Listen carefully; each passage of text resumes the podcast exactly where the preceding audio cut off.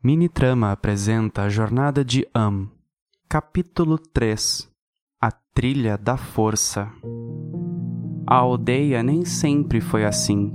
Em tempos longínquos, eu me recordo das mais diversas aventuras vividas entre as cercas vivas que nos protegiam. Da cerca da varanda de minha casa, sob a vigilância de meus pais, eu observava os casais de nossa cidade namorarem-se pelas ruas pouco movimentadas. Casais no início ou no término de seus relacionamentos, que dançavam ao ritmo da música de seus corações e inspiravam aqueles que os olhavam. Naquela época, as crianças se divertiam de formas diferentes, soltando pipas e pulando quadrados no chão, evitando pisar nas linhas e perdendo o equilíbrio nós respeitávamos a floresta e a floresta nos respeitava. Mas então, a desgraça do divino recaiu sobre nossas terras. Ofegante, do topo da colina eu olhei para a aldeia Sésamo, observando os pequenos pontos de roupas coloridas congelados em uma ação. A era de ouro havia acabado há muito tempo, mas quem sabe uma nova surgiria, uma em que eu fosse aceito, bem como aqueles que deixaram de ser. O arredor de nossa aldeia era tocado pelo mais puro verde. De um lado, nós tínhamos uma floresta, uma floresta que nos fornecia tudo o que precisávamos para nossa sobrevivência, de alimentos à moradia, enquanto do outro, um caminho de terra verdejante abria espaço até o horizonte, nosso lugar de caça e contemplação onde os animais corriam com liberdade sem que houvesse preocupações ou tormentos ao existir. Os campos verdejantes eram uma de nossas relíquias, um lugar imutado pela natureza que trazia a mais pura paz com seus jardins espalhados de forma aleatória por toda a sua extensão. Os campos verdejantes me tomaram muito tempo de caminhada, e mesmo que parado, mesmo que fosse sempre sol, minha cabeça sentia o cansaço de permanecer acordado em uma viagem tão longa, cujo tempo era marcado apenas pelas batidas de meu coração e pela distância existente entre um arbusto frutífero e outro. Diversas vezes eu dormi sob o sol por exaustão, mas sem que houvessem queimaduras. Meu corpo tombava ao encontro da grama que, àquela altura, me fornecia a cama mais macia que eu poderia desejar. Eu sempre acordava atordoado, pensando no que havia escolhido e na complexidade de retornar a ser o que era. Mas eu não podia voltar. Cinco dias se passaram desde que eu entrara nos campos verdejantes. Sei disso, pois minha jornada tomara um rumo totalmente diferente do que eu imaginara, ao me fazer chegar no limite de onde havia terra. Em minha frente, em sua incalculável imensidão, eu encarava o maior titã conhecido pelo meu povo, um lugar tão longínquo de nossa aldeia que poucos se aventuravam a vê-lo. A fronteira entre o divino e o mundano, o lugar onde o céu, em sua infinitude, fundia-se com o oceano por completo, não havendo mais a linha do horizonte para distinguir o que era em cima e o que era embaixo sendo possível apenas observar pelos peixes que mordiscavam nossos pés na beirada com a terra, e pelas nuvens que tingiam o céu com seu branco perolado. Do límpido céu azul às ondulações de água cristalina. Ali eu enxergava mais do que podia ver. Depois de cinco dias de caminhada, eu encarava os peixes fossilizados pelo tempo logo onde a água começava, o lugar distinto que nós chamávamos de o espelho do infinito. Eu não acreditava que havia chegado ali. Depois de tanto esforço, de tantos pensamentos negativos sobre desistência e deslizes que poderiam acabar com tudo que eu percorrera, depois de devaneios sobre minha vida ser um sonho, sobre eu não saber o que querer, sobre eu não saber o que fazer, eu estava ali. Eu sorri. Não passou pela minha cabeça como eu cruzaria o oceano em minha frente. Não me passou como eu conseguiria uma canoa, como eu faria um remo, para que direção eu seguiria ou o que eu encontraria.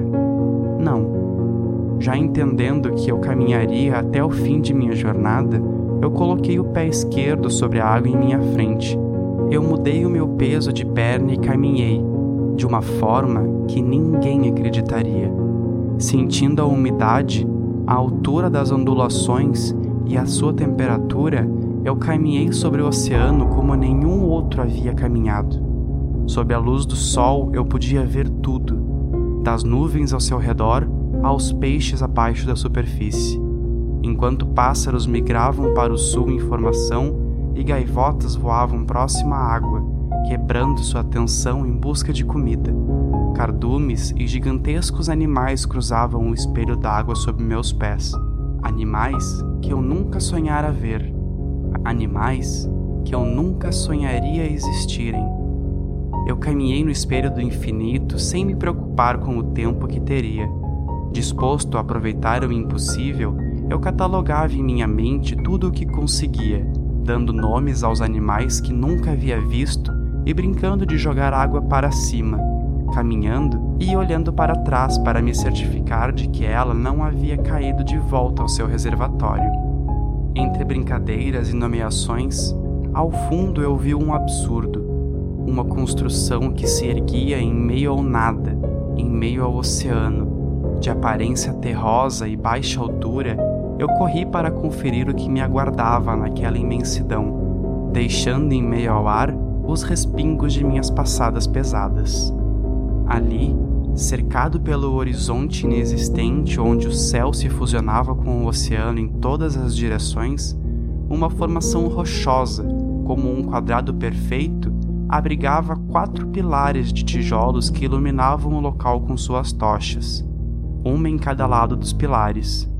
No centro, uma formação também de tijolos, mas com alguns já faltando, protegia uma porta de madeira antiga cuja base encontrava-se quebrada. Ali, eu fiquei observando o lugar sem encostar ou entrar em seus limites, analisando uma, duas, três vezes em busca de símbolos ou escritas que pudessem me dar respostas. Mas não havia nada. Seguro de que não haveria perigo, eu entrei em seus limites, deixando o toque maleável da água para encontrar o toque rígido e poroso da pedra acinzentada. E assim que ali pisei, eles tomaram conhecimento de minha presença. Com uma revolta imprevisível, o céu se fechou atrás de mim Nuvens de chuva se formaram em segundos e o vento começou a soprar. O tempo parecia ter vacilado, pois uma forte chuva começou a cair. Minha visão se tornou turva. Eu não enxergava mais nada em minha frente. Iluminado e guiado pela luz das tochas, eu vi o oceano se revoltar, jogando suas ondas contra os pilares e inundando toda a construção. Sem ter como fugir, sem saber como nadar, só me restava aquela porta. Com dificuldade, empurrado pelo vento e cegado pela chuva, eu caminhei até a porta e a puxei com toda a força que tinha. Ela cedeu, abrindo-se para uma escadaria espiralada e mal iluminada. Eu entrei e olhei para fora, observando as ondas se chocando contra os pilares e respingando água em meu rosto. Mais à frente, o céu rugiu e o mar se levantou em resposta. Uma onda gigante ergueu-se em minha frente e avançou rumo à construção. Desesperado, eu fechei a porta e a empurrei com as minhas costas, esperando que a tragédia acontecesse e que minha jornada chegasse de fato ao fim. Mas nada aconteceu. Respirei aliviado. Eu não tornei a abrir a porta. O simples fato de eu estar vivo e conseguir sentir minha própria carne era mais do que satisfatório naquele momento. Eu olhei para a escada, iluminada apenas pela luz que provinha por debaixo da porta, e ainda desconfiado, eu desci, degrau por degrau, escorando-me nas paredes úmidas repletas de limo. Alguns andares se passaram até que uma luz emergisse pelo corredor Iniciando como um simples âmbar, a luz tornou-se forte quando eu cheguei em um longo corredor, repleto de objetos e relíquias de cor dourada, ainda intactos, espalhados de uma forma aleatória pelo chão de terra seca. Nas paredes, pinturas douradas ornamentavam e contavam histórias que eu nunca ouvira, histórias em que as sementes, os dis, vagavam pelo mundo de forma livre, mas sozinhos, tornando a terra próspera para quando fossem embora. Nós éramos livres, destinados a caminhar sobre a terra, nós decidimos a nutrir. Nossa mais pura relíquia, nós abençoamos cada grão que compõe a sua essência. Nós gestamos, nós cuidamos, nós amamos, mas sempre houver um vazio a ser preenchido, algo que nós, os diz, não conseguíamos entender. E então, como resultado de um desejo supremo cultivado na pura semente, a terra desenvolveu, capacitada pela alta sustentação, e como um presente a vida surgiu por entre nossas mãos, nos fazendo perceber que era a vez de outro reino se tornar vigente, o reino de vocês. Em um brilho ameno, as figuras se moveram aos meus olhos, e narrado pelo Tis, a história me foi mostrada. Quando a luz por fim cessou, eu pude observar uma porta no fim do corredor, metálica e ornamentada com as mesmas linhas da parede, contando com uma inscrição em sua parte superior, uma língua antiga que minha mente não compreendia. Mas seguindo meu coração, eu a toquei, iluminando-a com uma pequena luz sob as linhas de ornamento e abrigando-a em seu meio, dando-me passagem para um grande salão. Ali, quatro esculturas gigantescas de serpentes chifradas ornamentavam o lugar, cada uma em uma parede. Elas dividiam o espaço com diversas pinturas e tapeçarias. Vasos cor de ouro, brasões e auréolas adornavam bustos de esferas de madeira que se fixavam em blocos de mármore pelo salão. No centro, um símbolo luminoso era circunscrito por uma luz originada de um feixe luminoso que provinha de um buraco no teto. Curioso para entender a história escondida naquele lugar, eu adentrei o grande salão indo direto para o que mais me chamava a atenção. Formado de quatro partes, o símbolo não representava uma forma conhecida e, junto de sua circunferência, nada me era dito nenhum tiso mostrara para mim, e em nenhum conto ou parede ele estava esboçado. Com receio, eu estendi a mão para tocar o feixe de luz que produzia o círculo em torno do símbolo, e como se reagisse à minha presença, ele tornou-se vermelho sangue, falhando em sua projeção. O chão tremeu e as paredes soltaram fragmentos de terra sobre a tapeçaria. Preocupado, eu olhei em volta deparando-me não com uma, mas com as quatro serpentes em posição de ataque, voltadas para mim. Com seus olhos vermelhos e corpo arqueado, duas se lançaram em minha direção, e atirado no chão, eu pude vê-las passar de perto. Formadas de pedra sólida, elas pareciam ter consciência do que faziam, reorganizando-se e jogando-se contra mim. Coberto de terra, eu tentei me salvar, mas sem agilidade eu caí sobre a terra ouvindo os estalos de meu corpo. Em minha frente a porta brilhava com o mesmo vermelho dos olhos das estátuas, e tremendo como um aviso, ela se fechava lentamente. O choque das estátuas contra as paredes ecoava por todo o salão, trazendo pedaços de terra provindo do teto e derrubando os objetos que contavam a história de um povo esquecido. Com medo, eu me levantei e corri até a porta. Longe, como se o salão houvesse se despichado, eu enxergava a porta se fechar para sempre e me prender como presa para as estátuas de minhas costas. Uma delas se lançara rápido e se aproximava. A porta quase fechada. Eu corri. A cobra, por pouco, eu passei. E como um estrondo, a porta se fechou. Encostado nela, Ofegante, eu chorei de alívio ao ver que estava salvo.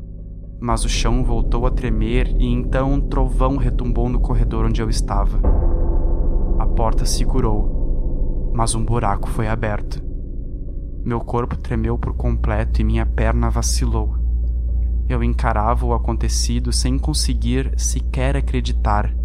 Respirando aquele cheiro de ferrugem que inundava o ar sem que houvesse controle algum. Ao meu lado, em meu antigo ombro, um chifre da serpente o perfurava, criando um buraco do tamanho de meu punho que gotejava sangue de forma incessante. Quando a serpente voltou para sua posição, tão rápido quando entrou, retirando o chifre de meu ombro, deixando de estancar o sangue, eu caí e gritei sem que houvesse voz.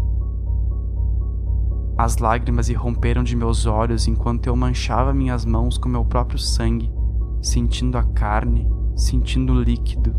Eu vomitei. Minhas pernas tremiam e enquanto eu tentava levantar, a dor de minha cabeça tornou a aparecer. Filetes de sangue escorriam por minha testa e eu só consegui rastejar para onde julguei estar a salvo. E após um tempo interminável encostado em uma das paredes, com a mão sobre meu ombro, eu desmaiei. Fraco, pálido, com frio. Eu não lembro como acordei ou como fiz. Mas com a força que me restava, eu improvisei um torniquete com um tecido de minha capa.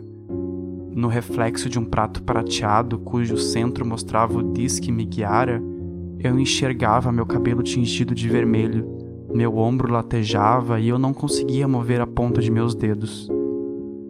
Eu olhei para a porta atrás de mim e espiei pelo buraco.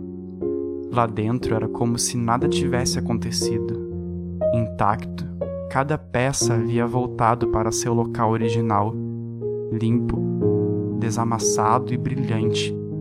As estátuas encontravam-se em seus suportes, mas eu nunca esqueceria daqueles olhos. Sem querer morrer em um lugar como aquele, eu caminhei pelo extenso corredor me apoiando nas paredes da forma que conseguia, sem que um destino de fato me guiasse. O torniquete, já ensanguentado, mantinha o ombro no lugar, mas a dor me fazia cair no chão quando as ondas me atingiam. Eu pensava em desistir. No caminho, peguei um bastão de metal e usei-o como bengala. Eu caminhei. Chorando, eu subi a escadaria revoltado com o que acontecera. E agora estava frio. A cada volta eu sentia a temperatura cair, mostrando meu hálito contra o ar enrijecendo minhas pernas. Eu caminhei até encontrar a porta e com a mão trêmula eu a abri, saindo da ruína que levara um pedaço de mim para si, saindo de meu túmulo para encontrar nada menos do que outra sentença de morte.